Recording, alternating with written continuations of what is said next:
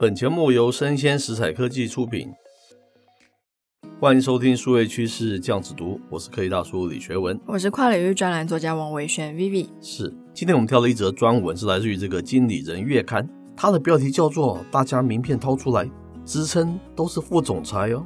我们公司也是吗？好像应该没有吧？是是是。他说头衔膨胀这样子的趋势，它的成因是什么？还有它的影响是什么？好，那我们知道，一九九三年哦，《金融时报》叫做 Financial Times，他曾经披露哦，伦敦大学学院的教授叫做阿德里安，他的一个观察了哈，他发现呢，二十三岁以上的这个美国上班族，似乎在名片上都印上执行副总裁的这样子的一个职称呢。那根据招聘研究机构叫 Data People，他的调查嘛，自二零一九年以来哦，在科技工作头衔方面，首席叫做 Lead 这样子的职称，被雇主使用的频率已经上升三倍了，哇，很可怕，对不对？嗯。主要哈、哦，这个职称叫做主要，叫做 Principal，也上升了百分之五十七了。相反的，初阶 Junior 则降低为一半哈。而这种趋势在各行各业也非常普遍哦。是，那这个专文他就指出了为什么企业会给予员工头衔如此大方且泛滥，其实有主要的四个原因。嗯，第一个呢，就是逃避支付加班费。哦，根据美国联邦法律规定啊，除非员工已经晋升为经理的职位，企业是需要支付加班员工的加班费。哦。因而，不少公司他为了要逃避支付这个加班费啊，竟然授予低薪员工看似非常重要的职称。是这样子的。是。那哈佛跟德州大学达拉斯分校研究人员也发现了，有些企业他甚至会给予柜台人员第一印象总监的头衔，哇，也就是 Director of First Impressions。而地毯清洁人员则有洗剂经理，就是 shampoo managers 的职称。是哦，是。那研究发现了，就透过这种手段，企业每年可以从低阶人员身上省下四十亿元的加班费用。是，今天这一集千万不要让我们员工听到，开玩笑的。第二个原因是招募与留下高级的技术人才了，哈。因为在一些高薪职位上面啊，雇主是透过头衔膨胀这样子的方式，吸引外部优秀人才，以及避免公司重要的人员的跳槽了。那相对于提供更好的一个薪资福利，让员工在头衔上加上资深，基本上不需要成本哈。特别是在过去两年的一个大离职潮下，企业与人资单位为了吸引优秀人才，更是在这方面哈是绞尽脑汁了。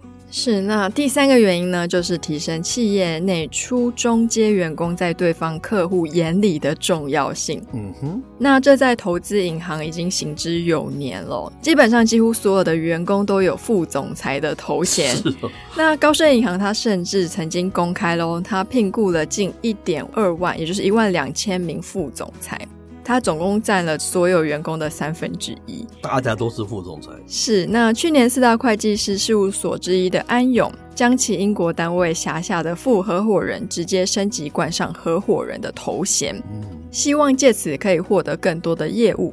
近期一项研究甚至发现了，处理线上客服事务的聊天机器人，如果介绍自己是客服经理，是会比本来的客服代表更获得客户的信任与喜爱。天哪！连聊天机器人头衔都膨胀了，对不对？都要变经理，嘿，是是是，蛮有意思的。那最后一点原因是啊，为了满足 Z 时代的期望啊，怎么说呢？随着这个头衔膨胀趋势啊持续的发展，Z 时代的年轻员工比起前几代人更早开始期待能获得这个华丽的头衔了哈。他们希望能够更频繁的获得晋升嘛，从而更快的增加拥有头衔的分量哈。那雇主评论网站呢、啊？去年对员工进行调查的时候，发现百分之五十八的 Z 世代受访者哦，表示他们希望每十八个月就能晋升一次了。相较之下，这个婴儿潮世代跟 X 世代这一个比例分别只有百分之二十跟二十七，就是二十跟二十七，他们才会认为说十八月要晋升一次了啊。Z 世代有百分之五十八这么多，那 Z 世代员工还预估哈，晋升成副总裁。他只需要三到六年哦，相比之下，婴儿潮时代认为升上副总裁起码需要十年以上的时间呢、啊。可科技大叔觉得可能要二十年了。是，那其实，在人力市场上啊，过于膨胀的职衔可能会对求职者造成非常大的困扰。嗯，例如呢，冠上资深头衔的职务，对于初阶的求职者来说，可能会担心自己欠缺相关经验而打退堂鼓。哦，有道理。而对于这些资深的求职者，当他们详阅工作的叙述，判断自己去应征时将会面临资历过高的状况，也会考虑退却。是，就自己是。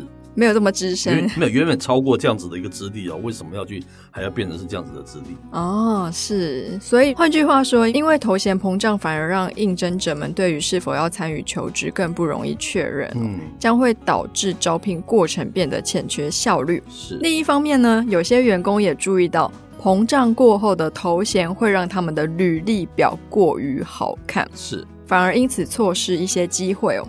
雇主评估也会觉得求职者资历过高，恐怕会出现大材小用的反效果。是，这又让这个黑大叔想到，我们曾经蛮长一段时间啊，有些博士都可以要把自己讲的是硕士。啊、哦，是啊、哦，对，因为企业觉得我不需要用到博士啊，所以那个博士反而很难找到工作，就这个是反淘汰，然后他反而变成是硕士了。这就是最后这一句话讲的这个情况嘛，对不对？我光是怕大材小用，那你一年的资历头衔给那么高，我怕大材小用，其实你根本是不到资历这么高的那样子一种程度嘛。我觉得可能就领域来说也会有点差别，是因为如果是生技公司要在研发部门的话，其实好像大家还是会比较喜欢用博士，是等于是他要 planning 整个 map。哦那执行的话比较多是学士跟硕士，是是是。那生技公司的博士，可是我也是有看到他们好像有人去卖鸡排还是什么的，哦、所以可能只是我身边的朋友反映给我的感觉是这样。了解。那我就蛮好奇了，如果说今天我们的员工跟他说，我可以给你就是挂个副总裁或者是行销长。对，可是你就从此薪资不变，薪资不变，然后你从此没有加班费，我觉得他们应该不愿意吧？你愿意吗？负担更多的责任，对不对？我觉得头衔越高，责任真的是越重，欸，是因为经营者跟雇员真的是有非常大的不同。是，那我们的听众如果有相关的这个讯息，也可以提供给我们参考，对不对？嗯，那他这样讲的是美国，好像欧美的情况呢？不知道台湾的情况是不是也是这样？这是我们比较不清楚的地方。是，但我不觉得那样子，你把它提高这样就有多好。就好像我们现在把每个人都提升是大学的学历，对不对？对，这样真的会比较好吗？你到底有没有到达真正我们以前认为大学该有的那样子的程度？